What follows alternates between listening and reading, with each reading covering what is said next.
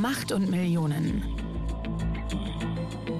Der Podcast über echte Wirtschaftskrimis.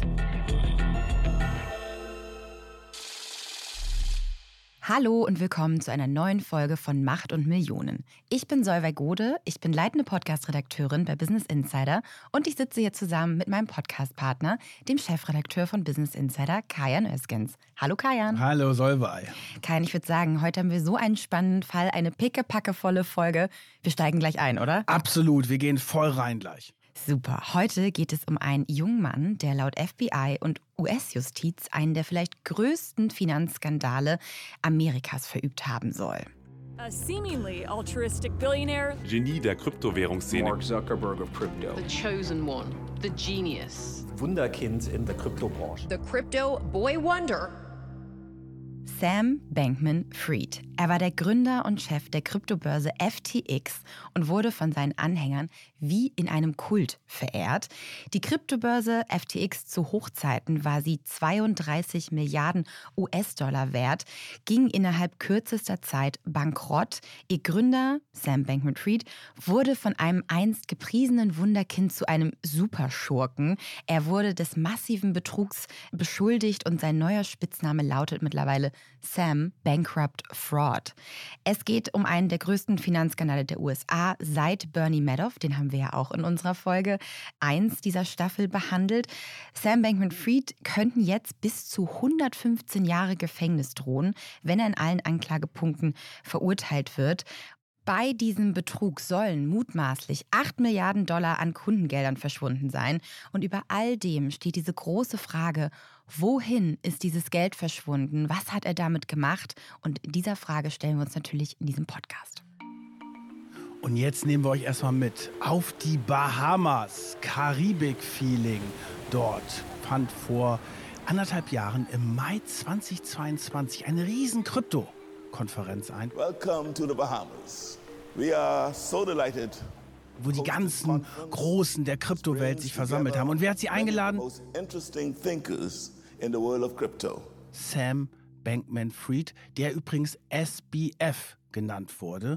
Und der eröffnete diese Konferenz morgens um neun, kam auf die Bühne und sagte, ah, normalerweise um die Zeit ist eigentlich viel zu früh, da stehe ich noch gar nicht auf, aber herzlich willkommen zur großen Konferenz. Und dann gibt es ein Bild, das hat sich bei mir eingeprägt. Da sitzt Sam Bankman-Fried auf der Bühne und zwar in seinem typischen Look. Schlabbriges T-Shirt, kurze Hose und Turnschuhe. Und neben ihm sitzen Bill Clinton, früherer amerikanischer Präsident, Tony Blair, früherer englischer Premierminister, natürlich ein bisschen schnieker in Anzügen. Und sie diskutieren über die Kryptowelt und wie sich das alles so entwickelt. Und natürlich dann auch unglaublich viele Prominente auf dieser Konferenz. Also er hatte zum Beispiel eingeladen, natürlich alles gegen Gage, unter anderem Katy Perry, das Supermodel, Giselle Bündchen und der in Amerika total beliebte NFL-Football-Star Tom Brady. What's up, guys? I'm here with my boy Sam from FTX. We're at Crypto Bahamas Conference. We're going to start the day. We're going to do some TikToks for you guys. Eine Wahnsinnsansammlung von Prominenten. Und die haben ja alle auf dieser Bühne auch sich positiv über FTX geäußert ne? und generell die Kryptoszene. Diese Konferenz hieß übrigens Krypto Bahamas 2022. Und äh, ja, die hat er da alle zusammengebracht, um sein Imperium in die Masse zu tragen, sagen wir letztendlich, in den Mainstream. Und hier war er auf dem Höhepunkt seiner Karriere, kann man sagen, im Mai 2022, bis dann eigentlich alles zusammenbrach.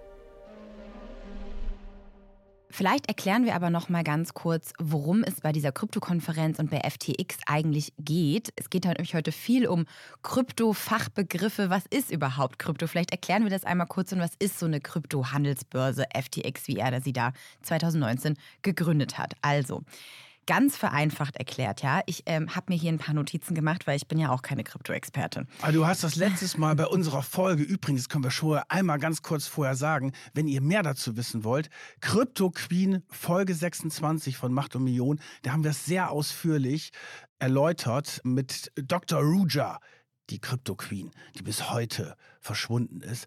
Aber soll wir erklären wir einmal kurz Krypto. Ja, also Krypto ist kurz gesagt letztendlich digitales Geld, das durch ja komplexe Algorithmen digital verschlüsselt und gesichert ist. Also es existiert nur in digitaler Form. Man stellt sich ja schon auch beim Bitcoin, das ist eine der bekanntesten Kryptowährungen, immer so einen runden Coin vor, den man im Internet dann sieht. Aber es existiert nicht physisch, nicht so wie Bargeld, ja. Und das basiert auf einer Technologie namens Blockchain, die verschlüsselungssicher ist und eben nicht manipuliert werden kann. Damit soll sie staatliche Institutionen wie Banken und sowas ersetzen. Also dieses Geld ist nicht abgesichert und herausgegeben von so einer Notenbank, wie wir das mit dem Euro und dem Dollar und sowas zum Beispiel haben, sondern es existiert komplett ohne staatliche und zentrale Einrichtung. Es war ja damals auch eine Reaktion auf die große Finanzkrise 2008, wo ja die, das Bankensystem erschüttert worden ist und viele gesagt haben, okay, wir brauchen eine Alternative und das sollte eigentlich die gute, die saubere Währung werden und sie ist natürlich dann in den letzten Jahren immer wieder beschmutzt worden. Das Besondere ist auch, dass eigentlich jeder eine Kryptowährung, einen sogenannten Coin, gründen kann. So zum Beispiel auch Sam Bankman Fried. Und auf sogenannten Kryptobörsen können Käufer dann diese Kryptocoins kaufen und verkaufen, hin und her traden. Und manche Händler akzeptieren mittlerweile sogar schon etabliertere Kryptowährungen, wie zum Beispiel den Bitcoin, aber das sind noch nicht viele. Und die Vision, insbesondere auch von Sam Bankman Fried, war eben, dass man irgendwann mit diesen Kryptowährungen überall bezahlen kann und das quasi wirklich unser neues Geld wird. Und ich finde schon die Zahlen, die Dimension von den Leuten, die in Kryptowährungen investiert haben, die finde ich schon beträchtlich. Daran sieht man auch, dass es nicht so eine Nische ist. Also 400 Millionen Menschen weltweit sind in Kryptowährungen investiert und in Deutschland sind es alleine 8 Millionen. Wahnsinn, das wusste ich auch noch nicht. Das ist ja echt eine hohe Zahl. Das zeigt ja, dass es eine Faszination mit diesem Thema Krypto gibt, aber auch Sam Bankman-Fried hat ja auch eine Faszination ausgelöst. Ne? Also dieser eigentliche Nerd, du hast ihn ja schon ein bisschen beschrieben, Schlabbershorts, Wuschelkopf. Warum hat er so eine Faszination bei den Menschen ausgelöst? Und das haben nicht nur wir uns gefragt, sondern auch die Kollegen vom Spiegel. Die haben gerade einen ganz neuen Podcast herausgebracht, der heißt Kryptoguru und beschreibt eben diesen ja, Rise and Fall von SBF und FTX. Und wir haben die Reporterin und den Host Regina Steffens bei uns eingeladen in den Podcast. Sie hat uns ein bisschen von deren Recherchen erzählt. Wir wollten vor allem ein Porträt zeichnen von Sam Bankman-Fried und so nah rankommen an diese Kryptowelt und seinen Circle auch, wie es nur ging. Also wir konnten sprechen mit ehemaligen Mitarbeitern und Mitarbeiterinnen. Wir sind dann auf die Bahamas geflogen, nach Miami, wo FTX auch eine große Rolle gespielt hat. Mit Familienfreunden konnten wir sprechen und auch mit Menschen hier in Deutschland, die Geld verloren haben über FTX. Also die Opferperspektive konnten wir auch zeichnen. Und das war auch krass, weil insgesamt haben, glaube ich, acht Millionen Menschen auf der Welt Konten bei FTX gehabt und etwa 120.000 in Europa. Es gab auch FTX Europe, die waren eigentlich überall angesetzt. Und FTX war an für sich ein gutes Produkt. Mhm. Also wirklich viele Menschen, die schon länger in Krypto dabei sind, da investiert haben, wirklich Ahnung haben, sich da reinfuchsen, haben gesagt, FTX ist eine super Börse. Ich kann hier handeln, ich kann hier Geschäfte machen, ich kann mit Risiko hantieren. Die ganze App an sich ist total userfreundlich. Ich kann damit wirklich, hey, äh, im Kryptobereich richtig gut klarkommen und tolle Sachen machen. Deshalb war jetzt nirgendwo ein Betrug bei dem Produkt an sich zu sehen. Und es gibt auch einige, die tatsächlich FTX als Krypto-Plattform nachtrauern. Das war Regina vom Spiegel. Von ihr werden wir in diesem Podcast noch mehr hören. So, wer ist denn überhaupt dieser SBF? Und ich finde, diese Biografie von dem, die ist sowas von spannend, weil der ist aufgewachsen in wirklich privilegierten Akademikerkreisen. Also seine beiden Eltern Joseph Bankman und Barbara Fried sind beides Juraprofessoren und zwar nicht an irgendeiner Universität, sondern an der Elite-Universität Stanford in Kalifornien. Und er wächst quasi da so auf dem Campus auf, weil der Bungalow dort auch ist. Und die beiden sind wirklich super vernetzt in dieser ganzen Akademikerwelt bis heute laden sie immer regelmäßig zu sogenannten Salons ein und dann trifft sich quasi die ganze Professoren- und intellektuellen Elite dort, auch übrigens sehr viele Politiker. Und die Eltern sind auch sehr ehrgeizig und setzen sehr früh darauf, dass aus Sam etwas wird. Übrigens interessant finde ich, der Vater, der hat zum Beispiel Kalifornien dabei beraten, das Steuersystem zu vereinfachen für Normalverdiener. Und er hat auch geforscht über Steueroasen, wie die trockengelegt werden können. Also die sind auch sehr in dieser demokratischen Welt unterwegs, also bei den Demokraten in Amerika und zählen eher so ein bisschen zu dem linken Spektrum und ja, gelten schon eigentlich als so ein bisschen diese Gutmenscheneltern, die die Welt ein Stück verbessern wollen. Ja, schon so Weltverbesserer. Ne? Und das geben sie ja auch sehr stark an ihren Sohn weiter. Der ist quasi hochbegabt, schon sehr, sehr früh. Langweilt sich in der Schule, liebt Mathe, geht dann in den, in den Ferien in so Mathe-Camps. Fünf Wochen war der in einem Mathe-Camp in den Sommerferien. Also mir hätte man ja nichts, nichts Schlimmeres vorschlagen können als Unglaublich. Kind. Ich bin im Fußballcamp gewesen, aber nicht im Mathe-Camp. Ich war am Strand als Kind. Naja, ähm, er, er geht jedenfalls in dieses Mathe-Camp und lernt sogenannte Puzzle Hunts kennen. Kennt man vielleicht wie so eine Art Schnitzeljagd, aber dann eben mit so komplizierten Mathe und anderen Rätseln und äh, gründet da sogar seinen eigenen Club. Also er ist da wirklich sehr passioniert, so Rätsel zu lösen, komplizierte Zusammenhänge auch schon als Kind aufzudecken und geht dann aber auch an eine Privatschule. Du hast mir erzählt, wie viel die kostet. Das war ja wirklich wahnsinnig. Ja, 60.000 Dollar im Jahr kostet die und da haben halt sehr viele aus dieser ganzen Silicon Valley Welt ihre Kinder hingeschickt. Unter anderem der Sohn von Steve Jobs war auch auf dieser Schule. Und das ist natürlich auch so diese besondere Nährboden dort. Ne? Silicon Valley, intellektuell, Amerika, also da ist, kommt irgendwie so sehr viel zusammen. Es ist eine ganz besondere Welt, in der er dort natürlich auch sehr behütet aufwächst. Ja, das nennt man übrigens Stanford Ghetto, diese Siedlung, wo er da aufwächst. Interessant, weil es natürlich überhaupt gar kein Ghetto ist, weil die ja alle eher sehr privilegiert äh, aufwachsen. Aber das fand ich noch einen witzigen Fun Fact. Wegbegleiter von ihm und ehemalige Schulfreunde sagen auch schon damals über ihn, dass er sehr risikobereit ist. Also er ist irgendwie hat weniger Angst davor, auch zum Beispiel eben, weil er eben Mathe und Algorithmen und sowas so früh, so schnell versteht, ja, Risiken einzugehen, weil er das besser kalkulieren kann.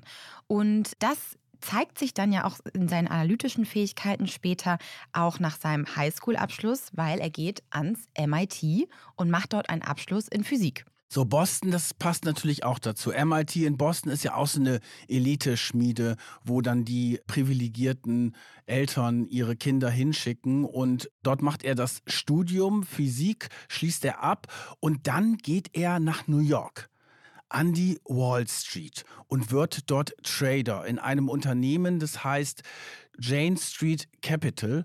Und das war schon ein bisschen überraschend, weil er ja vorher sehr stark so in Mathe unterwegs war. Und jetzt passiert etwas. Und das finde ich total interessant. Und ich kannte mich vorher, muss ich ehrlicherweise sagen, nicht aus mit dem effektiven Altruismus, der jetzt in der weiteren Karriere von SBF eine ganz entscheidende Rolle spielt. Ich hatte den Begriff vorher auch noch nicht gehört. Ich weiß nicht, wie es euch geht. Vielleicht könnt ihr uns ja mal Bescheid sagen. Kanntet ihr den effektiven Altruismus vorher schon?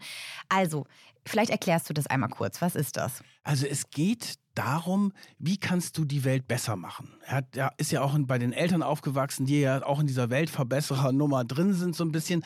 Aber es gibt eine Bewegung, man spricht auch von Earning to Give. Also du verdienst ganz viel, um dann dieses Geld zu spenden. Und es geht im Endeffekt darum, dass du nicht in irgendwelche karitativen Organisationen reingehst oder in Hilfsorganisationen, weil die haben vielleicht wenig Einfluss und nicht so viel Geld, sondern du kannst am besten, und das ist deren Maxime, du kannst am besten die Welt besser machen in Sachen Klimaschutz, Tierschutz, Pandemie, Artenschutz, Armutsbekämpfung, wenn du möglichst viel Geld verdienst, also obszön reich werden, um die Welt zu verbessern. Und das ist ein ganz anderer Ansatz, aber man sagt bei diesem effektiven Altruismus, es ist eigentlich egal, womit du das Geld verdienst. Also der Erfolg heiligt die Mittel, weil am Ende ist so viel Geld zur Verfügung, das kannst du spenden und damit kannst du dann die Welt ein Stück besser machen. Es geht aber auch darum, dieses Geld möglichst effektiv, also zielführend einzusetzen. Wir haben in dieser Bewegung übrigens auch bekannte Milliardäre wie Elon Musk, die sind auch Anhänger davon. Und einer dieser ja, frühen Unterstützer war ein Oxford-Professor, der hieß William McGaskill und den lernt SBF eben kennen und der überzeugt ihn von diesem Movement, wie das da ja heißt. Und dann versucht er eben, ja, so viel Geld wie möglich zu verdienen. For me in particular, what it has meant is, you know, making as much as I can so I can donate as much as I can to what hopefully are some of the world's most most efficient and effective, you know, charities. So, und dann fängt er an als Trader dort in der Wall Street und der nächste Schritt geht relativ schnell. Und zwar schon im Jahre 2017 gründet er seine erste Firma Alameda Research. So, und diese Firma, die geht jetzt voll in den Kryptobereich rein. Und das Interessante ist, dass ein Teil dieses Startkapitals offenbar von dieser Bewegung des effektiven Altruismus stammt. Und der andere, mit dem er die Firma gegründet hat, der ist wie ebenfalls hinter diesen Ideen her. Also, das ist eine Bewegung, die sich dort irgendwie ihre eigene Firma aufbaut. Und das finde ich halt total spannend, weil das ist ja auch so, das hat die dann auch so zusammengeschweißt dort in der Firma, dass die gesagt haben, okay, das geht ja heutzutage sehr sehr viel in den Konzernen darum, was ist eigentlich dein Purpose? Wofür kannst du die jungen Leute begeistern, damit sie zu dir kommen und sagen, okay, ich arbeite gerne 18 Stunden am Tag, aber dafür ist wenigstens der Purpose super. Übersetzt nochmal kurz, was heißt nochmal Purpose? Ja, das Ziel, was du halt in dem Unternehmen eigentlich hast, die übergeordnete Idee, quasi der Sinn. Also 2017 gründet SBF eben Alameda Research und Alameda Research ist ein Hedgefonds und der betreibt letztendlich hochriskantes Trading mit Kryptowerten. Also sie gehen sehr, sehr riskante Wetten auf Kryptowährungen ein. Wir haben schon gesagt, er ist sehr risikoaffin, also hat keine Angst davor. Das liegt vielleicht daran, weil er ja so privilegiert auch aufgewachsen ist und deswegen nie ein wirkliches Risiko, er wäre ja immer weich gefallen, er musste nie wirklich ein Risiko eingehen. Und dann war es ja so, dass er 2017 diese Firma ja gegründet hat. Und das war gerade die Zeit, als es so einen totalen Bitcoin-Goldrausch gab. Da sind die Kurse abgegangen ohne Ende. Und er hat sehr viel Geld damit gemacht, indem er zum Beispiel die Bitcoins in den USA gekauft hat, ich vereinfache das jetzt mal, und sie dann in Asien wiederverkauft hat, weil die Bitcoin-Preise in Asien höher waren. Und dieser Unterschied, diese Kursdifferenz, das hört sich jetzt ein bisschen profan an, aber das war ein Millionengeschäft. Es heißt, dass er teilweise eine Million Dollar pro Tag damit mit diesen Geschäften verdient hat. Ja, und damit ist er dann sehr schnell zum Millionär geworden und hat dann aber gesagt, okay, das war es jetzt noch nicht. Ich habe jetzt dieses Startkapital aus meinen ersten Geschäften, ne, ein paar Millionen. Ich will aber noch mehr und ich habe eine Vision. Ich will im Prinzip die neue Bank des neuen Jahrhunderts quasi gründen und ich will Krypto in den Mainstream holen. Und dann gründet er diese Kryptobörse FTX. Und das ist dann etwas, wo es dann auch wirklich eine übergeordnete Idee ist. Es gab ja auch immer, oder es gibt ja bis heute immer sehr viel Kritik an den Banken, an den traditionellen Zentralbanksystemen, dass das nicht richtig reguliert wird oder zu wenig oder zu viel. Und das war ja die Idee dahinter, dass du halt Bitcoin, also die Kryptowährungen, aus dieser Schmuddelecke rausholst, dass du sie wirklich als legales Zahlungsmittel hast und dass du in den Supermarkt gehst, zu Aldi und so weiter, dass du da einfach mit den Bitcoins zahlst, also mit anderen Kryptowährungen, statt mit deiner EC-Karte, wo das von deinem Konto abgebucht wird. So FTX doesn't buy and sell itself, um, but it's a venue where people can go to trade crypto. Und mit dieser Vision geht er auch zu den Investoren und ist damit sehr erfolgreich. Also, er verkauft ihnen eben, hey, ich will diese super App bauen und ich habe diese Moonshot-Idee, wie man das auch nennt, mit der man dann alles all in one machen kann. Wir können das Finanzwesen revolutionieren. Und er schafft es dann tatsächlich im Silicon Valley für FTX circa 900 Millionen US-Dollar an Risikokapital einzusammeln von bekannten Investoren wie Sequoia, von BlackRock, also wirklich namhafte Investoren und VCs. Ein VC ist ein Venture Capitalist, also ein Risikokapitalgeber. Von dem kanadischen Pensionsfonds hattest du mir auch noch erzählt und von Softbank unter anderem. Und er macht das sehr geschickt. Wir haben da mal die Regina Steffens vom Spiegel gefragt. Die hat nämlich ganz viele Gespräche mit Investoren und VCs geführt, wie er das denn geschafft hat, die zu überreden, Geld zu investieren. Also er hat uns in unseren Interviews und Recherchen beschrieben, wie eigentlich so ein Pitch von Sam im Silicon Valley, wo große VCs, Investoren sitzen, eigentlich so abläuft. Und erinnerte sich da an eine Szene und auch einen relativ brutalen Kurs von Sam Bankman-Fried, dass er gesagt hat, hey, ich habe hier eben nicht nur eine Krypto-App, ich habe hier eine Riesenidee. Das wird die neue Bank, unser neues Bezahlsystem, mal so grob gesagt. Und dann war eine Strategie von ihm zu sagen, okay, wenn ihr jetzt einsteigt zu diesem Preis, in einer Stunde ist es teurer. Also hat so eine Art FOMO eigentlich erzeugt gegenüber den Investoren und konnte auch eben mit seinem Image, hey, das Professorenkind, dieser ähm, amerikanische Junge von der Elite-Uni, der ähm, eine Leidenschaft hat, hier was zu verändern, Investoren total catchen zum ersten Mal, dass so eine Taktik angewandt worden ist, haben ja viele äh, VCs gesagt, weil damit kannst du natürlich auch total abstürzen, dass die denken, oh Gott, was ist das denn für ein Irrer? In einer Stunde wird alles teurer für euch. Und dann hat er ja auch noch rumgedaddelt bei diesen Investorengesprächen. Mit Rumdatteln meinst du, er hat Computer- und Videospiele nebenbei gespielt. Sein Lieblingsspiel war ja League of Legends. Und das hat er während eines mehrstündigen Investorencalls nebenbei einfach noch gespielt und hat, äh, ja, hat trotzdem einfach weiter das Gespräch geführt. Das ist, zeigt natürlich, hey, ich bin so schlau, ich kann weiterhin zocken, aber trotzdem mit euch noch das Gespräch führen. Und das ist natürlich jetzt diese Inszenierung, dieses Image. Ne? Da ist einer, der ist so, so ein super cooler Typ, der hat eine tolle Idee, den sogenannten Purpose hat er auch noch. Und der hat eine Geschichte, die nach Revolution, nach Disruption klingt. Und so hat er sich dann natürlich auch ein Stück inszeniert. Das macht er sehr geschickt. Vor allen Dingen auch auf Twitter postet er sehr, sehr gerne kleine, kurze Tweets, aber auch Fotos. Unter anderem ein Foto von sich auf zwei Sitzsäcken, wie er da schläft. Und das äh, sei sein Bett quasi. Also das macht er dann zwischen Meetings und äh, nur ein paar Stunden am Tag. Viel Schlaf braucht er angeblich nicht.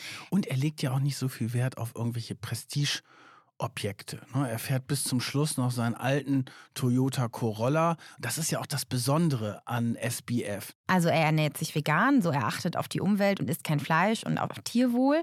Ist dann auch ganz zum Beispiel bei Journalisten, wenn die ihn besuchen kommen für Porträts, da müssen wir auch gleich nochmal drauf kommen, weil die Journalisten haben ihn natürlich geliebt mit dieser Geschichte. Es war ja ein gefundenes Fressen für alle. Der isst dann vor den Journalisten aus der Tüte so, ja, Dosenessen und sowas. Also als ob ihn das alles, alles so gar nicht so richtig interessiert, weil er halt angetrieben ist von dieser größeren Vision, die Welt zu retten. Deswegen kümmere er sich auch nicht um sein Äußeres, gehe auch nicht zum Sport, weil er halt arbeiten muss, um die Welt zu retten. 18 Stunden Tage, ganz normal. Das passt natürlich immer irgendwie in diese Story mit rein. Und was auch interessant ist, er wird in Washington, DC sehr aktiv und vernetzt sich total politisch. Das hängt natürlich damit zusammen, die Eltern hatten sowieso sehr gute Kontakte aufgrund ihrer Professorentätigkeit und ihrer Salons in Kalifornien. Aber er ist jetzt auch ein großer politischer Spender. Und das ist natürlich auch noch etwas, weil er hat ja die große Idee, das Finanzwesen zu revolutionieren. Und da kann man natürlich jetzt auch überlegen, hat er sich da möglicherweise die Gunst der Politik gekauft? Ja, wie viel hat er denn gespendet? Er hat unter anderem 5 Millionen an die Joe Biden-Kampagne gespendet und auch im Jahr 2022 nochmal 40 Millionen an die Demokratische Partei. Also er war der sechstgrößte politische Spender in den USA und der zweitgrößte für die Demokraten. Ab und zu fiel für die Republikaner bei bestimmten Wahlen auch noch etwas an, ab. Da hat er dann auch noch mal was gespendet. Aber im Grunde ging das vor allen Dingen an die Demokraten. Er war ja über seine Eltern sehr geprägt von den Demokraten.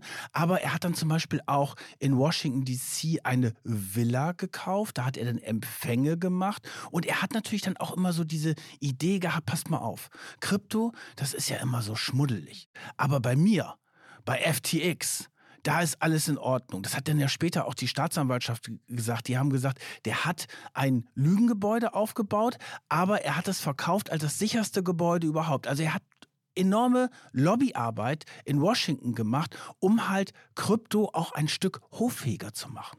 Ja, und das hat ja auch funktioniert, weil er hatte ja diesen tollen Background mit seinen Eltern, ja, als Stanford-Professoren. Und er ist ja auch sehr gerne eben vor Journalisten, vor Kameras aufgetreten. Er hat immer sein Geschäftsmodell, aber auch die Kryptowelt auf Konferenzen erklärt und immer gerne Rede und Antwort gestanden. Und hat dann, um vielleicht nochmal auf seine, sein neues Geschäftsmodell FTX zurückzukommen, erklärt, hey, wir mit FTX, wir wollen eine sichere Kryptobörse gründen, worüber ihr eure Kryptowährungen sicher handeln könnt und auch vor allen Dingen nutzerfreundlich, einfach, dass es für den Mainstream, für alle zugänglich ist.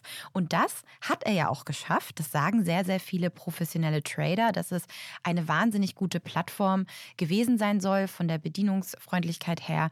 Jetzt müssen wir natürlich, Solvay, mal auf diesen besonderen Lifestyle auf die Bahamas kommen.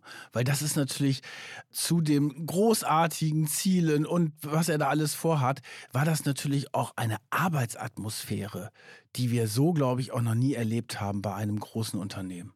Nee, ich zumindest noch nicht. Also, er verlegt FTX, zunächst in Kalifornien gegründet, nach Nassau auf die Bahamas weil dort gibt es ja ein bisschen laschere Regeln und Regulierungen für ähm, Finanzprodukte. Aber es ist auch ein schönes Leben dort. Die Sonne scheint immer und äh, gute Laune, Happiness.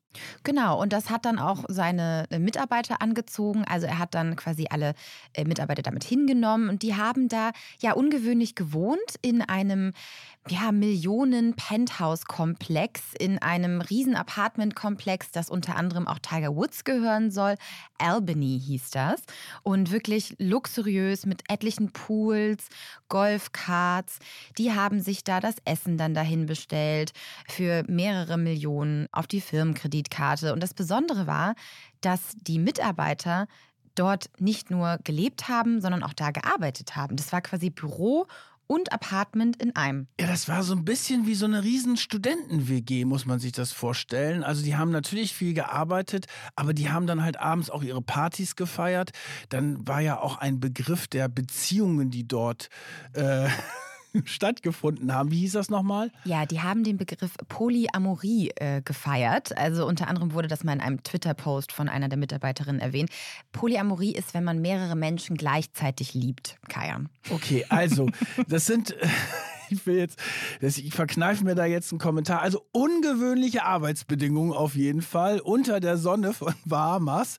Und ähm, ja, und dort haben sie wirklich FTX und die Investmentfirma gemacht. Ne? Also FTX wirklich nur als Börse und die Investmentfirma, die halt mit riesen Milliardenbeträgen dort jongliert hat. Genau, Alameda Research, das müssen wir vielleicht nochmal sagen, das lief parallel weiter. Also Sam Bankman-Fried hatte diese beiden Firmen gegründet, die eine 2017, die andere 2019 und auf dem Papier liefen diese Firmen Alameda und FTX eigentlich getrennt. Er hat auch immer gesagt, ich bin nicht CEO von Alameda. Da installiert er eine andere Person, auf die wir später nochmal näher eingehen. Und äh, ich bin nur für FTX zuständig quasi. Die andere habe ich halt nur gegründet. Aber die Leute, die für Alameda arbeiten und die für FTX arbeiten, die sind alle da in diesem Apartment, auch auf den Bahamas. Was uns in den Recherchen wirklich aufgefallen ist, ich habe ein Interview gemacht mit einem ehemaligen Mitarbeiter von Alameda, also eigentlich zwei total separate Firmen, dass de facto diese Firmen viel zu eng beieinander lagen. Einmal wirklich so im physischen Sinne. Auf den Bahamas hatten die ihre Büros zusammen.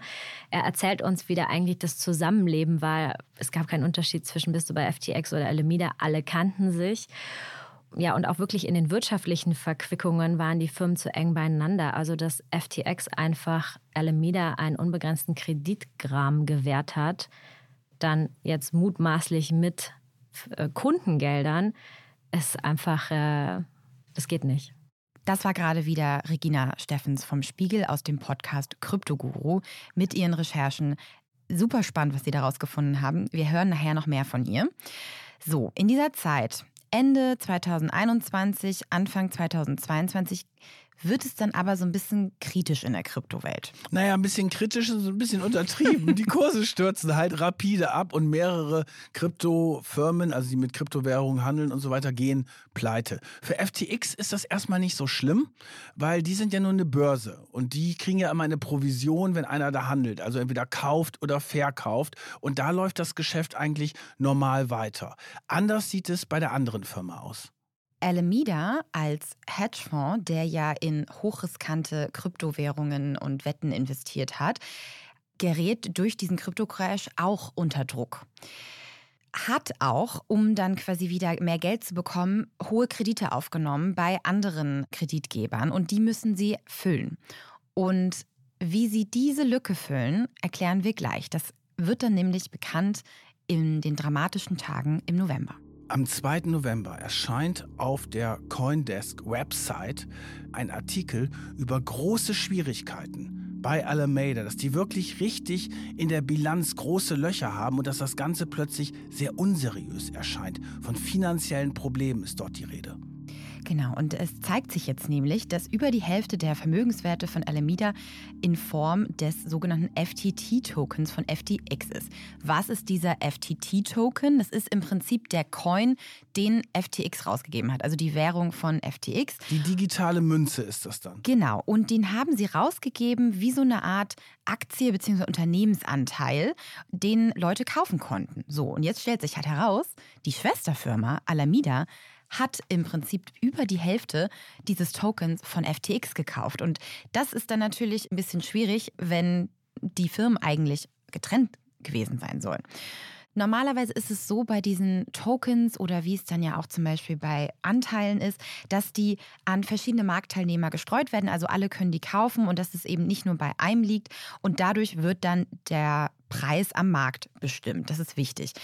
So, und jetzt zeigt sich aus einem späteren Auszug aus der Anklage, wie SBF das jetzt mit diesem FTT-Token und Alameda manipuliert hat. Also, ich lese mal vor. SBF hat den Preis von FTT manipuliert, unter anderem durch die Anweisung an Alameda, große Mengen des Tokens zu kaufen, um seinen Preis zu halten, wenn er gefallen ist, und um diese Preismanipulation geheim zu halten. Also, wir hatten schon gesagt, Alameda war ja durch den Kryptocrash in Schwierigkeiten geraten, musste Geld aufnehmen bei anderen und hat jetzt im Prinzip diese FTT-Tokens als Sicherheit genommen, um sich Kredite bei anderen zu holen. Und jetzt mussten sie aber diese Kredite bezahlen und konnten die nicht mehr bezahlen und brauchten irgendwoher Geld. Woher nehmen sie das jetzt? Von, von FTX. FTX. Also, das ist jetzt quasi der klassische Betrug, läuft, lief dann so ab, also der mutmaßliche Betrug, muss man sagen, ist ja noch nicht alles äh, entschieden vor Gericht, aber sie haben im Endeffekt ihre Finanzprobleme gelöst, indem sie Kundengelder von FTX verwendet haben und damit dann die Finanzlöcher in ihrer eigenen Firma gestopft haben. Und wir haben ja vorhin gesagt, eigentlich auch von der Regulierung her klare Trennung zwischen Börse FTX und Investmentfirma Alameda. Und das ist halt in diesem Fall nicht so gelaufen, sondern da sind heimlich Gelder transferiert worden in die finanziell angeschlagene Investmentfirma. So, und jetzt, das sind wirklich dramatische Tage im November. Jetzt geht es weiter. Sam hat einen ganz großen Rivalen.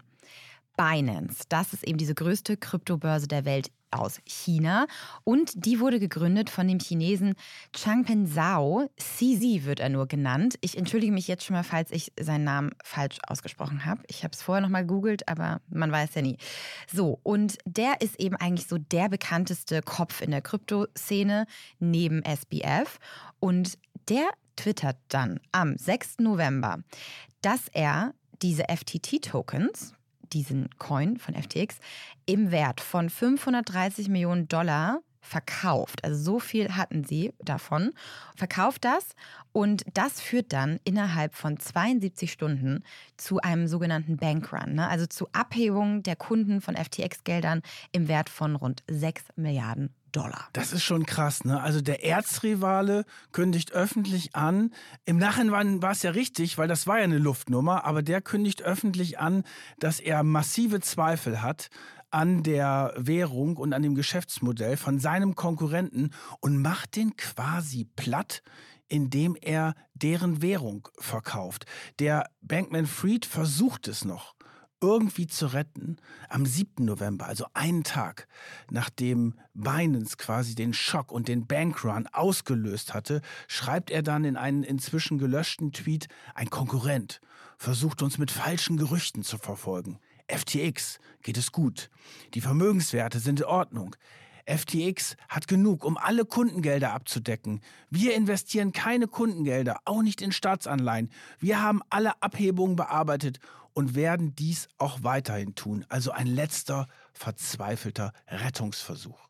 Er geht ja noch einen anderen verzweifelten Schritt und zwar bietet er seinem größten Konkurrenten Binance an, FTX zu kaufen. Ja, das musst du auch erstmal machen, ne? nachdem der dich quasi platt gemacht hat, sagst du, okay, äh, übernimm uns doch, um das Ganze zu retten. So, und die erklären sich dann auch erstmal vorläufig bereit, FTX zu kaufen. Und was dann ja passiert in solchen Prozessen, ist, dass die Firma, die die andere kaufen will, sie machen einen Due Diligence-Prozess, nennt man das. Also sie prüfen die Bücher und die Bilanzen dieses Unternehmens, das sie kaufen wollen. Und dann zieht sich ein Tag später schon Binance aus diesen Übernahmegesprächen wieder zurück, nach dieser Due Diligence-Prüfung, nach wenigen Stunden, weil sie merken, also in diesen Bilanzen, da haut gar nichts hin. Das muss eine absolute Chaosbilanz gewesen sein. Und durch den geplatzten Übernahmeversuch von Binance ist dann FTX wirklich am Ende und meldet am 11. November Konkurs an. Sam Bankman Fried tritt als CEO zurück und jetzt übernimmt ein Insolvenzverwalter, John Ray der Dritte. Die Amerikaner haben halt immer spannende Namen. John Ray der Dritte ist ein riesen Insolvenzverwalter. Der hat schon die Big Insolvenz von Enron gemanagt, hat also alles gesehen was man an chaotischen Bilanzen haben kann. Aber was sagt er dann? Kurz danach schreibt er in einem Bericht, er habe noch nie einen solchen Betrug gesehen. Noch nie ein solches Komplettversagen. Er schreibt, hier hatten junge, unerfahrene Menschen die Macht ausgeübt. Es hätte überhaupt gar keine Kontrollinstanzen gegeben. Und das war natürlich eine Bankrotterklärung für diese hochgehyptes Business, wo man jetzt das Gefühl hat, das war jetzt so eine Gang, in ihrer Studenten-WG von privilegierten Rich Kids, auch einige Nerds dabei, die wirklich Big Business gespielt haben und das Ganze ist dann wirklich dramatisch abgestürzt. Sam Bankman Fried wird dann am 12. Dezember auf den Bahamas festgenommen und zum Verhör mitgenommen und dann werden auch strafrechtliche Ermittlungen eingeleitet. Breaking news overnight. FTX founder Sam Bankman-Fried arrested in the Bahamas, set to face a judge this morning after U.S. prosecutors filed criminal charges in connection with the multi-billion dollar collapse of his crypto company. So, jetzt sitzt er plötzlich im Gefängnis in Bahamas, in Untersuchungshaft. Ne? Ein halbes Jahr vorher noch mit Bill Clinton und Katy Perry auf der Bühne und jetzt plötzlich dort in der Karibik hinter Gittern. Er leidet natürlich darunter. Es gibt da kaum veganes Essen, angeblich nur Erdnussbutter und trockenes Brot und Früchte. Er löst natürlich seine Kreuzworträtsel und liest Artikel über sich selbst. Und jetzt ist natürlich eine Situation eingetreten, dass er vermutlich an die USA ausgeliefert wird, weil die Bahamas und USA haben ein Auslieferungsabkommen. Und er wird dann nach neun Tagen an die USA ausgeliefert und dort kann er dann aber sehr schnell aus dem Gefängnis herauskommen. Es ist eine Bürgschaft für eine Kaution in Höhe von 250 Millionen Dollar. Also seine Eltern und andere Freunde aus dieser reichen Community in Kalifornien, die müssen jetzt nicht die 250 Millionen hinterlegen. Sie müssen einen deutlich geringeren Anteil des Geldes hinterlegen, aber sie bürgen für 250 Millionen Euro und dafür darf Sam Bankman Fried aus dem Gefängnis raus und in Hausarrest und zwar in das Elternhaus, in das Kinderzimmer, wo er einst aufgewachsen ist. Von dort aus gibt er dann ganz viele Interviews, weil er jetzt anfangen will, seine eigene Geschichte zu erzählen und sich auch zu rechtfertigen, weil parallel kommt natürlich immer mehr heraus. Ja, die Strafverfolgungsbehörden beschäftigen sich jetzt mit diesem Fall. Es wird jetzt langsam klar, was für ein Ausmaß dieser Fall hat, wie viele Kundengelder verschwunden sind und keiner weiß, wo das Geld eigentlich hin ist. Und viele Kunden sind natürlich sauer und enttäuscht und aber auch eben vor Krisen, weil sie nicht wissen, was mit ihrem Geld ist und ob sie das jemals wieder zurückbekommen. So und dann stellt der sich eben in seinem Kinderzimmer hin vor die Kamera und gibt Interviews nach außen, unter anderem eins an die New York Times und da äußert er sich im Prinzip das erste Mal so richtig dazu, ob er sich eigentlich als schuldig sieht oder nicht und was er da eigentlich gemacht hat. Clearly, I, I made a lot of mistakes or, or things I would give anything to be able to do over again. I didn't ever uh, try to commit fraud on anyone. I I was excited about the prospects of FTX a month ago. I saw it as a thriving, growing business. I was shocked by what happened this month. And, you know, reconstructing it, I, were there things I wish I had done differently? Also diese Interviews sind wirklich sehr ungewöhnlich, weil normalerweise sagen alle Juristen, wenn es solche schwerwiegenden Vorwürfe gibt, hier ging es ja wirklich um schweren Betrug unter anderem, dann hältst du als Beschuldigter die Klappe, weil die Gefahr ist einfach zu groß, dass du dich in Widersprüche verwickelst, dass du irgendetwas rausgibst, was später im Prozess gegen dich verwendet werden kann. Aber das macht ihn ja auch so ein bisschen wirklich zu einem völlig untypischen Schurken, sagen wir es mal so, weil Betrüger dürfen wir ja noch nicht sagen, weil er noch nicht verurteilt ist, aber zu einem wirklich total spannenden, skurrilen Fall schon fast eines Schurkens, dem geht es vor allen Dingen auch darum, seine eigene Reputation auch so ein Stück zu schützen und zu unterlegen, weil er ist natürlich vorher rumgelaufen und hat erzählt, was für hehre Ziele er mit seinen Firmen hat. Dass es ja nicht darum geht, jetzt nur Geld zu verdienen, sondern dass er ja auch das, die Welt besser und gerechter machen kann. Und jetzt plötzlich steht er da wie ein mutmaßlicher Betrüger und da geht er wirklich medial in die Offensive. Der führt mit seinem Handy, mit seinem Handy darf er übrigens nicht ins Internet, aber er darf damit telefonieren. Er hat ja eine Fußfessel auch dann in dem Hausarrest und er führt hunderte von Telefonaten mit Journalisten. Zunächst durfte er aber noch im Internet sein. Über Twitter erreichen ihn nämlich die Kollegen und Kolleginnen vom Spiegel. Die ähm, schreiben ihn darüber an und er sagt dann auch zu und sagt auch zu, okay, wir telefonieren und sie dürfen ihn dann auch besuchen. Und wie sie da vorgegangen sind, das hat uns Regina Steffens vom Spiegel auch nochmal erzählt. Im Januar ging das los, es waren mehrere Telefonate, dann vor allem ein Besuch in Stanford im April. Und er war eigentlich ja ziemlich zugänglich und offen und auch vor dem Hintergrund, dass er da zu Hause sitzt, kein Milliardenimperium mehr hat, das er zu betreuen hat, zu managen hat oder wie auch immer. Und war dann, ich würde nicht sagen froh über Beschäftigung, aber sehr zugänglich, seine Version der Geschichte auch zu erzählen. Also Sam Bankman-Fried legt Wert darauf, seine eigene Geschichte der Welt zu erzählen und das am liebsten so vielen Menschen wie möglich. Das erste Gespräch findet dann aber erst im April statt und in der Zwischenzeit passiert aber einiges. Im Rahmen dieses Strafverfahrens plädiert Sam Bankman-Fried dann auf nicht schuldig. Das ist dann im Januar. Also er sagt, er habe mutwillig nichts verbrochen. Und dann ist auch schon April und die Spiegelkollegen dürfen ihn jetzt zu Hause besuchen. Und das ist sehr spannend, finde ich, wie das abgelaufen ist. Davon hat uns Regina Steffens auch nochmal erzählt das Zuhause von Sam Bankman-Fried, also sein Elternhaus in Stanford, in der Region da in, in, nahe des Silicon Valley, das war so, dass er dann natürlich, er musste sich da so richtig einchecken. Also eine Art Sicherheitskontrolle vorm Haus. Er musste alle seine technischen Geräte abgeben. Er durfte auch nichts aufzeichnen. Deshalb konnte er jetzt auch nicht mit Sam Bankman-Fried dem so das Mikro unter die Nase halten. Also als mein Kollege Christoph vom Spiegel Sam Bankman-Fried besucht hat, dann da war wirklich vier Stunden und die ganze Familie hat sich für ihn Zeit genommen. Die Eltern haben irgendwie sogar noch gekocht und es wurde über alles Mögliche miteinander geredet. Die haben sich dafür interessiert, wie guckst du denn als Spiegelreporter auf den Ukraine-Krieg hier vom Europe, oh, German Reporter über große Konflikte, die Demokraten, Republikaner. Aber das Thema, dass ihr Sohn da sitzt mit einer Fußfessel am linken Fuß und möglicherweise 115 Jahre ins Gefängnis soll, das wurde ausgeblendet. Also wirklich äh, wollten sie kaum drüber sprechen und äh, haben versucht, da in dieser Hausarrestzeit, glaube ich, ihrem Sohn ein möglichst normales Leben zu bieten. Aber klar, Elephant in the Room, den wollten sie umgehen.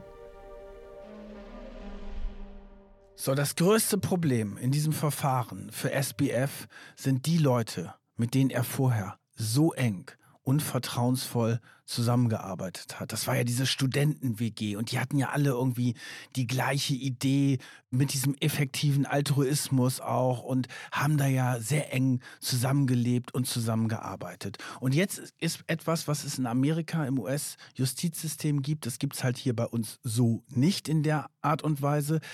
Du kannst dich dann für schuldig erklären, wenn du mutmaßlich in einem Betrug verwickelt bist und kannst dann aber mit der Staatsanwaltschaft zusammenarbeiten als Kronzeuge. Da gibt es noch eine ganz besondere Kronzeugenregelung in den USA, die weit über das hier in Deutschland hinausgeht. Und das wirkt sich natürlich massiv dann auf die Strafverfolgung aus. Und drei, der engsten Mitarbeiter von SBF entscheiden sich, mit der Staatsanwaltschaft zusammenzuarbeiten und gegen ihren früheren Chef auszusagen. Stellen wir diese Kronzeugen und die engsten Mitarbeiter doch mal vor. Wir haben hier zum einen Gary Wang. Das war der Co-Gründer von FTX und der plädiert unter anderem schuldig in vier Anklagepunkten und ihm drohen daher 50 bis zu 50 Jahre Gefängnis. Dann haben wir Nishad Singh, das war im Prinzip so dieser Tech-Chef von FTX und auch ein sehr enger Vertrauter von SBF. Und dann haben wir eigentlich die allerwichtigste Kronzeugin. Das ist die Alameda CEO gewesen, Caroline Ellison, und sie ist gleichzeitig auch die Ex-Freundin von SBF. Ja, das ist eine ganz schräge Geschichte. Es ist offenbar eine On-Off-Beziehung über einen langen Zeitraum. Die beiden hatten sich damals schon an der Wall Street kennengelernt. Sie ist dann mit ihm zusammen hat auf die Bahamas gegangen und die hatten wirklich ein ganz enges Verhältnis. Sie hat ihn auch bewundert für seine unglaubliche Intelligenz. Sie kommt übrigens auch aus diesen Kreisen. Ne? Professorentochter in Stanford, studiert und kommt halt auch aus diesem ja, akademischen Milieu und galt ebenfalls wie SBF sehr früh als Hochbegabte. Was ich im Nachhinein auch übrigens sehr spannend fand, was dann auch durch den Prozess und sowas rausgekommen ist, ist, dass diese vier Menschen, die ja sehr, sehr eng eigentlich zusammengearbeitet haben und alle eine hohe Position hatten. Die Männer haben alle so unglaublich viel mehr verdient als die Caroline Ellison. Die haben mehrere 100 Millionen sich da regelmäßig ausgezahlt und sie hat, glaube ich, 6 Millionen im Vergleich dazu bekommen. Ja, das fand ich auch ein Wahnsinn. Also das waren wirklich riesen Unterschiede. Das ist erst später alles rausgekommen.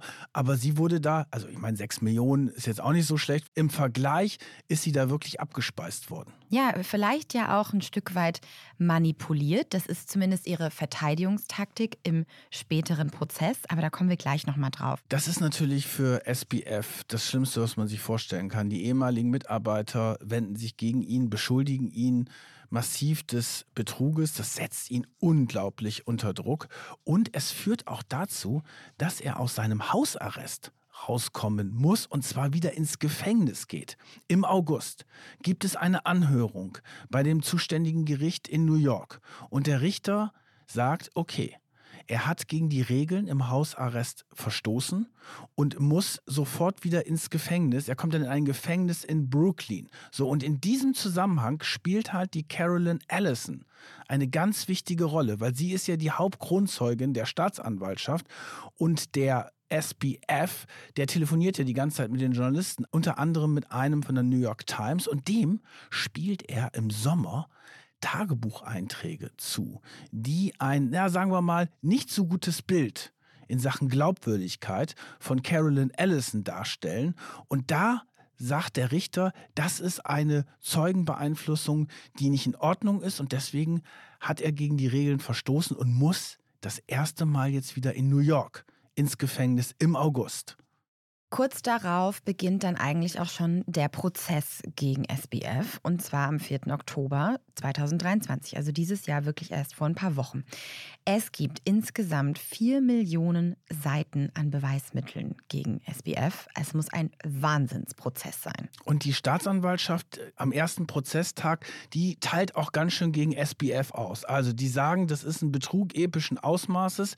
Er habe Milliarden gestohlen und sein Imperium auf Lügen aufgebaut. Das ist natürlich echt krass gegen einen, der die Welt verbessern wollte. Ja, und die vier Kronzeugen, ne, die werden natürlich auch gehört und die sind auch bereit dazu auszusagen und sagen auch sehr viel. Unter anderem sagt Caroline Ellison am 11. Oktober aus und belastet ihn sehr stark. Sie sagt, Bankman Fried habe sie persönlich angewiesen, diese Kundengelder von FTX abzuzweigen und an Alameda quasi zu überweisen und die Bilanzen zu fälschen und die quasi gefälscht den Kreditgebern zu zeigen. Und als sie dann gefragt wurde, ob sie wusste, dass das Betrug war, hat sie gesagt, ja, ich wusste, dass das falsch war. Und die Staatsanwaltschaft, die glaubt ihr, die sagt, Allison war nur, eigentlich nur die Fassade als CEO von Alameda. Die wahre Kraft dahinter, die Macht, hatte SBF und der hat quasi das Imperium dirigiert. Und das ist natürlich jetzt die spannende Frage im Prozess. Der wird wahrscheinlich im November enden. Wir werden euch dann natürlich auf unseren Kanälen über das Urteil informieren. Aber die spannende Frage ist natürlich, wem glaubt man jetzt mehr? Die Spiegel-Kollegen haben Sam Bankman-Fried natürlich auch gefragt, wie er zu dem Ganzen steht und ob er sich als schuldig sieht oder nicht und ob er irgendwie Reue zeigt. Und äh, da haben wir jetzt auch noch mal einen O-Ton aus diesem Gespräch mitgebracht. It was certainly a lot of pressure and it's one of my answers in retrospect, I did do a bunch of things to try and ground myself, but in retrospect, I wish I had done more. Um, in retrospect, there are ways in which, I, frankly, I became less grounded. So, bevor wir gleich nochmal auf den Prozess zurückkommen, müssen wir uns natürlich jetzt einmal die Frage stellen. Acht Milliarden Dollar sind verschwunden. Wir sprechen von dem größten Finanzbetrug seit der Finanzbetrugslegende Bernie Madoff, über den wir hier berichtet haben. So, und jetzt ist natürlich die Frage, wo sind diese Gelder hin? Der Insolvenzverwalter ist da ja John Ray der Dritte, der ist da ja unterwegs und hat da schon sehr viele Spuren gefunden. Wir können ja mal ein paar Zahlen hier auflisten, wo SBF und FTX das Geld quasi für genutzt haben. Also unter anderem sind 135 Millionen Dollar geflossen für die Namensrechte der Miami Heat Basketball Arena. Das ist der Basketballclub in Miami. Die haben da wirklich die Arena quasi gekauft, also die Namensrechte, und haben da ganz groß ihr Logo FTX auf die Arena gestellt. Das muss man sich mal vorstellen. Das ist natürlich auch ein riesen Marketing-Gag. Und das hat er ja auch wieder sehr, sehr schlau genutzt, um eben FTX halt so in den Mainstream zu bringen. Das wäre so, als wenn eine Kryptobörse plötzlich der Hauptsponsor von Bayern München wäre. Gut erklärt. So, dann sind unter anderem noch weitere 210 Millionen Dollar für einen Werbedeal mit einem E-Sports-Team ausgegeben worden. Also wirklich sehr, sehr viel Geld für diese ganzen Werbedeals. Dann, ähm, da weiß man jetzt aber keine genauen Zahlen, unter anderem gab es noch Sponsoring von Mercedes in der Formel 1, von Profisportlern in der NBA. Es gab eine Kooperation mit dem Festival Tomorrowland. Auch interessant. Und eben dann natürlich für diese wahnsinnig teure Krypto-Konferenz auf den Bahamas. Dann gab es eben diese Werbedeals mit Katy Perry, mit Giselle Bündchen und Tom Brady. Das waren quasi Markenbotschafter, die Geld dafür bekommen haben, also als Werbegesichter für FTX. Dann hat er übrigens auch Anteile an der Tequila-Marke von Kendall Jenner, von den Kardashians quasi gekauft. Wahnsinn. Für eine Milliarde hat er sich aber auch selber ein Darlehen geben lassen. Fand ich auch spannend. Und es kam dann auch später aus dieser Insolvenzmasse eben heraus, dass auch hohe Darlehen an andere enge Mitarbeiter von FTX vergeben wurden. Und dann diese Immobilienkäufe auf den Bahamas. Das war wirklich der Wahnsinn. Der Insolvenzverwalter ist darauf gestoßen, dass für diese Häuserkäufe, also Villen sind da gekauft worden, Gelder in Höhe von rund 300 Millionen Dollar ausgegeben worden sind. Und die Eltern übrigens, die sollen auch von der ganzen Geschichte profitiert haben. Der Insolvenzverwalter klagt nämlich gegen die Eltern, weil sie hätten 10 Millionen Dollar in Bar und 16,4 Millionen an Immobilienwerten bekommen. Also die stecken, die halten ja zu ihrem Sohn, aber die stecken halt in der ganzen Geschichte voll mit drin. Finanziell auf jeden Fall schon, haben davon auf jeden Fall profitiert. Und es hatte ja auch dieses Gespräch von den Spiegelkollegen mit ihm auch gezeigt. Ne? So, die tun ja so, als ob das irgendwie gar nicht stattgefunden hätte, als er da noch im Hausarrest war. Die haben da die ganze Zeit so normal zusammen gegessen, als ob das gar nicht passiert wäre, um diese Fassade nach außen aufrechtzuerhalten. So, jetzt ist natürlich die Frage, wie dieser Prozess ausgeht, aber vor allen Dingen auch, was das jetzt alles für eine Auswirkung auf die gesamte Kryptoszene eigentlich hat. Und in dem Kryptoguru-Podcast vom Spiegel ist eine Expertin aufgetreten, die hat, finde ich, ganz gut zusammengefasst, wie dieser Gerichtsprozess eigentlich die Szene beeinflussen könnte. It is easily the biggest crypto criminal case that we've seen thus far, and I think people will be watching it very closely. I think people outside of crypto have begun to see FTX as crypto, you know, as synonymous with the crypto world.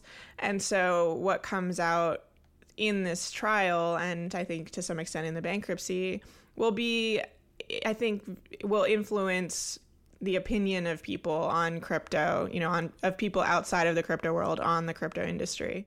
Wir haben aber natürlich auch noch mal eigene Gespräche geführt und bei einem unserer Experten von der Welt nachgefragt. Ein sehr geschätzter Kollege, Holger Schepitz, hat übrigens den tollen Podcast Alles auf Aktien. Da erfahrt ihr auch immer ganz viel über die ganze Kryptowelt. Und der hat uns mal erklärt, wie das denn in seinen Augen jetzt eigentlich vor allen Dingen Anleger betrifft. Anleger sollten wissen, dass gerade Kryptobörsen und auch Kryptobanken anfällig für Bankruns sind, also für einen Ansturm der Kunden, die ihr Geld abziehen. Wir haben ja auch gelernt, wer als letzter kommt, der ist der Gekniffene. Und wenn es Zweifel irgendwo gibt, dann ist man lieber ganz schnell am Anfang mit dabei, sein Geld abzuziehen und nicht als letzter. Und im klassischen Bankgeschäft, da hat ja die Politik gegen solche Bankruns sowas wie eine Einlagenversicherung etabliert und Banken dafür im Gegenzug harte Regulierung auferlegt. Und bei Krypto gibt es sowas nicht wie Einlagensicherung. Aber die Kryptojünger, die wollen ja auch gar keinen staatlichen Einfluss haben, aber da müssen sie auch damit leben, dass wenn es runtergeht, dann auch niemand ähm, aushilft. Deshalb, und das ist auch eine Erkenntnis, müssen Kryptoanleger immer genau aufpassen, welche Kryptowährungen sie handeln, wo sie die Kryptowährungen handeln und vor allen Dingen, wo sie ihre digitalen Münzen am Ende auch aufbewahren. Und wenn der Kryptomarkt sich etablieren will, dann ist es auch wichtig, dass so große Anbieter wie BlackRock so ein Bitcoin-ETF auflegen oder auch etablierte Broker wie Trade Republic das anbieten, weil das gibt Vertrauen, wenn man etablierte Anbieter hat, die das Ganze und das ist dann immer auch die Hoffnung sehr professionell anbieten. Ich glaube nicht, dass die Pleite von FTX die Zukunft für Kryptowährungen nachhaltig beeinflussen wird, denn langfristig geht es ja bei Krypto eher um die Frage, ob sich die digitalen Münzen durchsetzen werden, weil sie bestimmte Probleme lösen oder aber, weil sie ein bestimmtes Bedürfnis befriedigen, etwa Geld zu sein, das nicht beliebig vermehrt werden kann. Und wenn sich das durchsetzt und wenn da die Kryptowährungen sich langfristig als das auch herausstellen, dann haben sie die Zukunft. Und dann wäre FTX nur auf dem Weg dorthin ja ein Unfall gewesen, so wie eben, wenn sich neue Sachen etablieren, immer irgendwo auf dem Weg dorthin Sachen passieren, die ja nicht so schön sind, aber langfristig dann nur eine kleine Delle sind und nicht unbedingt dem ganzen Abbruch tun. Genau, das ist ja jetzt die spannende Geschichte. Der Kryptokurs geht ja immer hoch und runter und es wird ja immer davon gesprochen, okay, jetzt bricht irgendwie alles zusammen. Es ist nicht alles zusammengebrochen, aber die Welt von SBF, die ist wirklich zusammengebrochen. Und jetzt kommen wir eigentlich zu dem schwierigsten Teil, Solvay. Weil wir haben ja schon gesagt, der passt ja eigentlich in kein Betrügerschema rein, über das wir hier berichtet haben bei den ganzen Wirtschaftskrimis. Der ist ja völlig anders. Und die große Frage ist ja, war das jetzt alles nur eine PR-Show mit diesem effektiven Altruismus, die Welt besser zu machen? Oder ist er im Grunde nur einer, der wirklich den Überblick verloren hat? Ich finde es sehr spannend. Wir können hier natürlich nur spekulieren. Das sind natürlich unsere eigenen Meinungen und wir können natürlich verschiedenste Gespräche von anderen Experten, die ihn kannten und so heranziehen. Und ich habe einen Podcast gehört mit einem Autoren, der ein Buch über ihn geschrieben hat und über diesen ganzen Fall. Und der hat einen Satz gesagt, den ich ganz spannend fand. Er hat gesagt, vielleicht war er so gefährlich und so risikobereit, weil er wirklich an das alles geglaubt hat. Also, dass er eben wirklich an diese ganzen effektiven Altruismus-Krams, sage ich mal, geglaubt hat und deswegen so rücksichtslos letztendlich auf dieses Ziel hingearbeitet hat, dass er alle anderen Verluste, dass er diesen Riesenbetrug und die Verluste von den ganzen Anlegern alle in Kauf genommen hat für dieses vermeintliche übergeordnete Ziel. Kleines Update an dieser Stelle. Wir haben diesen Teil des Podcasts aktualisiert, weil inzwischen ein Urteil im SPF-Prozess steht. In der Nacht zum 3. November wurde SBF in fünf Anklagepunkten schuldig gesprochen. Die Geschworenen in New York brauchten weniger als fünf Stunden für ihre Entscheidung. Die sieben Anklagepunkte reichten von Betrug bis Verschwörung zur Geldwäsche. Und das finale Urteil mit dem genauen Strafmaß soll von den Richtern erst im März verkündet werden. Schöpft der Richter die vorgesehenen Strafen bei allen Anklagepunkten voll aus, könnten es insgesamt 110 Jahre Gefängnis für SBF werden. Ja, und wie hat er das aufgenommen? SBF hat bei der Verkündung des Urteils kaum Emotionen gezeigt. Er faltete seine Hände, während er aufgestanden ist, um das Urteil zu hören, und setzte sich dann hin und schaute auf den Tisch, als es fertig war. Als er den Gerichtssaal verließ, nickte er seinen Eltern nur kurz zu. Das war's. Ja, und ich finde jetzt, dieser ganze Prozess um SBF zeigt ja auch viele Parallelen zu einem Fall, über den wir auch mal eine Folge gemacht haben, und zwar Elizabeth Holmes und Theranos. Sie hat ja auch in Stanford studiert und hat das Geld auch im Silicon Valley eingesammelt wie SBF. Und das ist ja auch so spannend, dass das jetzt nur wenige Jahre nach diesem Skandal von Theranos für FTX auch schon wieder möglich war, so viel Geld einzusammeln. Und sie ist auch als Weltverbesserin unterwegs gewesen. Sie wollte das ja auch. Sie wollte die Medizinwelt revolutionieren. SBF wollte die Finanzwelt revolutionieren. Und natürlich, und da hast du vollkommen recht, das ist wirklich erschreckend, dass einige Jahre später die ganze Finanzwelt, insbesondere die Investoren, aber natürlich auch, muss man sagen, viele Medien, auf dieses vermeintliche Wunderkind und die Story mit der Weltverbesserung reingefallen sind. Und sie haben ja auch beide sich sehr schlau inszeniert. Ne? Das ist ja auch eine Parallele.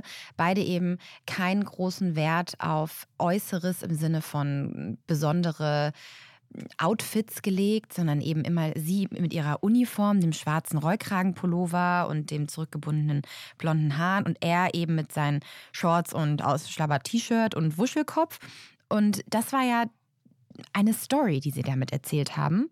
Und das haben die Leute den auch gerne abgekauft. So, und die Erkenntnis für uns ist jetzt absolute Vorsicht bei vermeintlichen Wunderkindern. Aber das ist ja das Modell bei Risikokapital. Ne? Sie versuchen ja dieses eine Wunderkind in zehn Leuten zu finden. Das ist ja das Risiko dabei. Und das ist auch das, was sie damit halt eingehen müssen.